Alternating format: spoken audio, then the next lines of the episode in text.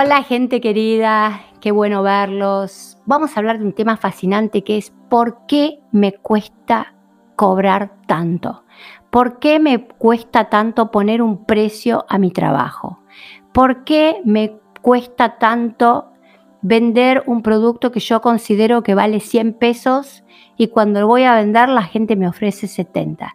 ¿Por qué me cuesta tanto que si voy a una multinacional, soy arquitecta, ingeniera, abogada, médica, y digo, yo considero que mi trabajo vale tanto, la multinacional me dice por la mitad y lo agarro.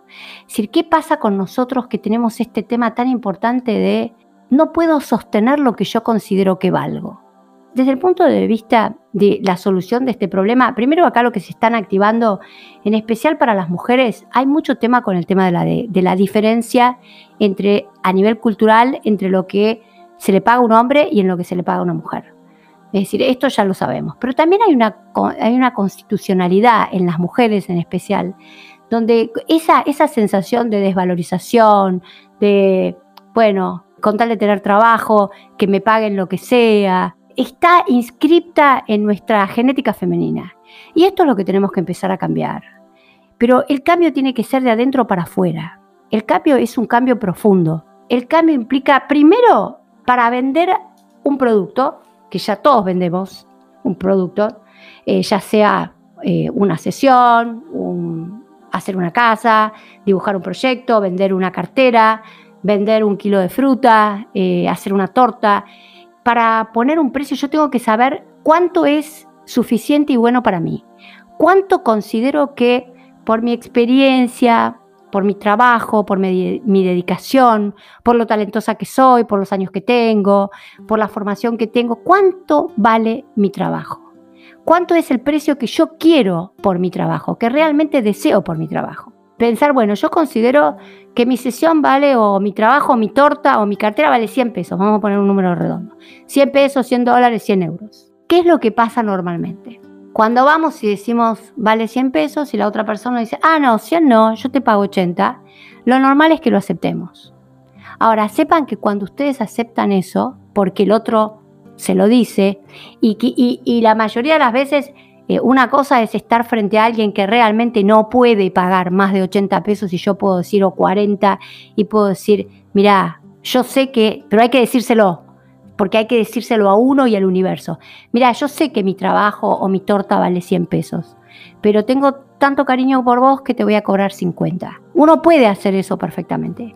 Lo distinto es con gente que no conocemos, gente que sabemos que puede y no nos paga, y con tal de tener los 80 pesos lo aceptamos. No estando en necesidad. Yo muchas veces en Argentina me quedé sin trabajo, como les conté tantas veces, y yo quería 100 y la gente me pagaba 50 y con eso yo pagaba la cuenta de luz y de gas. Entonces tenía que aceptarlo. Pero eh, si yo fuera, si supiera lo que sé ahora a esa edad, probablemente lo aceptaría muy poco tiempo, pero me daría cuenta que el problema estaba en mí. No estaba en el otro que venía y me decía 50 pesos. Estaba en mí. En mí que yo consideraba que no lo valía, que no confiaba en que Dios me iba a poner una persona que sí me iba a pagar lo que yo consideraba que valía. Que no consideraba que yo era agua, yo soy el creador de mi destino. Entonces, ¿qué pasa con las mujeres? Tenemos mucha desvalorización, tenemos muchos miedos frente al aceptar un precio que no corresponde.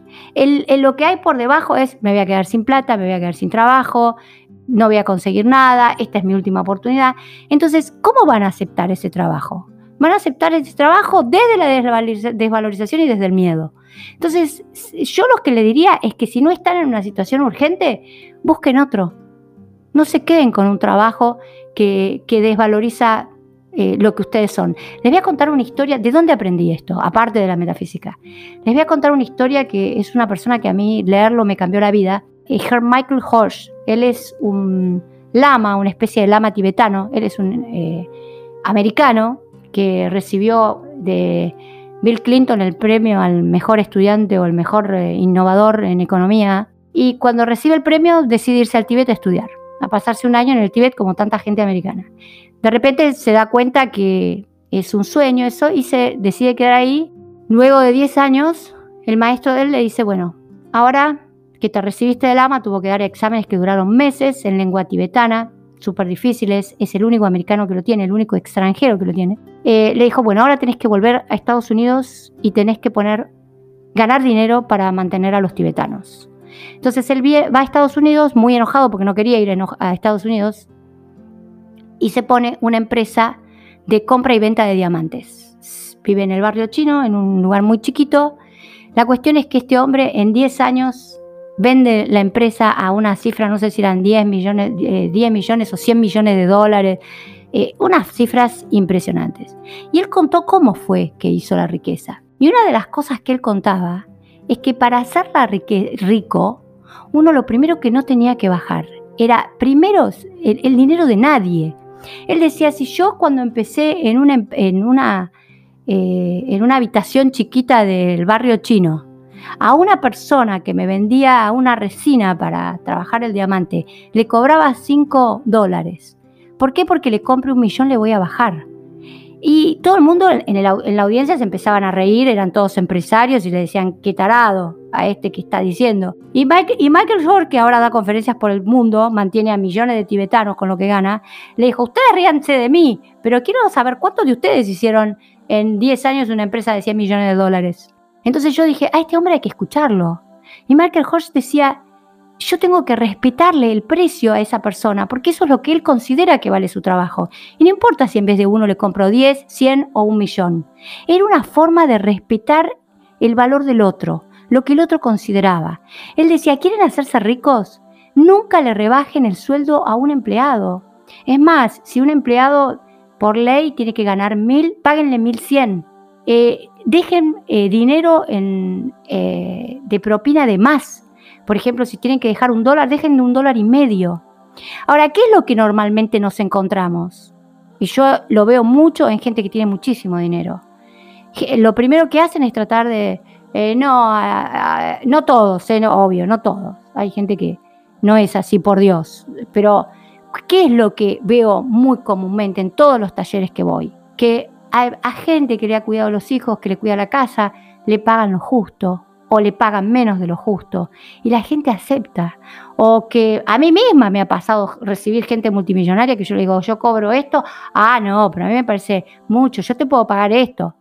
Cuando yo tenía desesperación, lo aceptaba. Ahora veo a una persona así y le digo, mire señora, eso me lo enseñó, ustedes saben que yo soy terapeuta de hombres. Yo atendí toda mi vida hombres muy ricos, muy poderosos, muy millonario. Y esto me lo enseñó un día un italiano que había venido a la Argentina con una mano atrás y otra adelante y se había convertido en el dueño de Pinamar. La mitad de Pinamar era de él. Pinamar es un lugar muy importante de veraneo en Argentina. Este italiano me dijo, doctora, ¿alguna vez usted cuando va a comprar un auto, alguien le rebaja algo si usted no tiene la plata? No, le dije.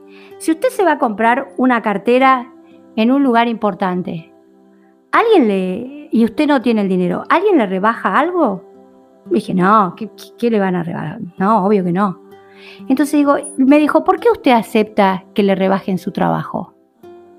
Y ustedes saben que para mí fue un shock. Dije, wow, este hombre tiene razón. ¿Por qué yo acepto que otro venga y me, regale, me, me, rebaje mi trabajo?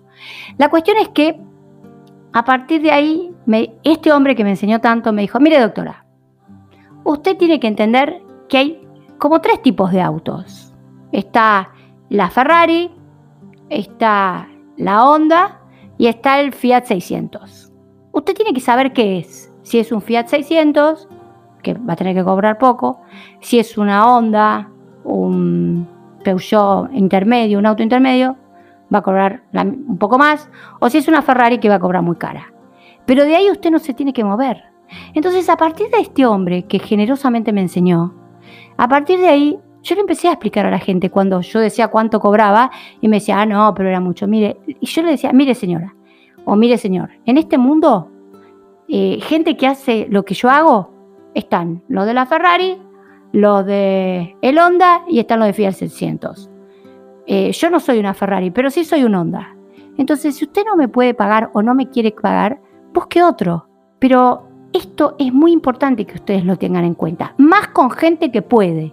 No estoy hablando de si ustedes ven una persona que realmente necesita. Yo he tenido pacientes que me han pagado toda la vida y de repente se han quedado sin trabajo y yo los atendí gratis años. Y uno, me acuerdo que después de seis años me pagó. Es decir, eso, ahí hay que usar la calidad humana. Pero lo otro es con el ventajero. Cuando yo, pero acá me tengo que preguntar por qué yo acepto que el otro saque ventaja de mí. El otro no tiene culpa, la culpa es mía. ¿Por qué yo no valoro mi trabajo? Otro tema impresionantemente importante las mujeres. ¿Cuánto nos cuesta reclamar una deuda? ¿Cuántas veces la gente nos debe plata y llamamos una vez con terror porque le estamos reclamando algo que es de uno y después a la segunda vez ya no, no llamo más porque entonces voy a quedar mal y qué sé yo, eso está mal. Si una persona está en deuda, primero no tiene idea, como siempre le digo yo, eh, cuando ustedes deban algo a alguien, el universo, que es matemático y es perfecto, se va a encargar de sacárselos por siete.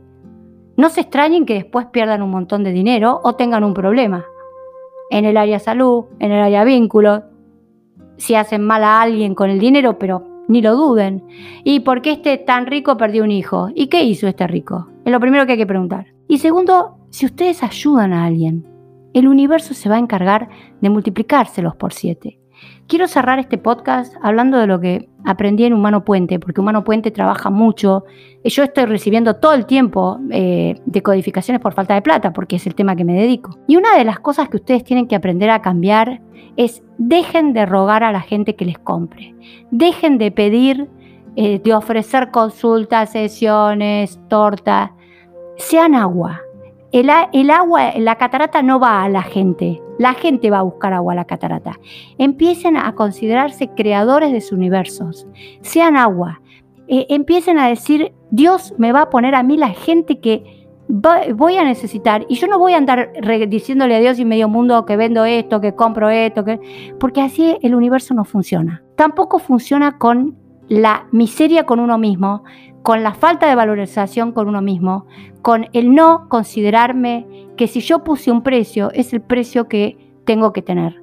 Y si una persona me debe, yo tengo todo el derecho del mundo de reclamarle 100 veces hasta que me pague. Y si no me paga, esa persona va a perder y yo voy a ganar. Estén todos muy, muy bien y gracias por el enorme apoyo que estoy teniendo en las conferencias, la última que di, cómo hacer que el dinero eh, fluya en tu vida, fue un éxito absoluto, en el podcast, en, bueno, solamente gracias. Un beso grande para todos.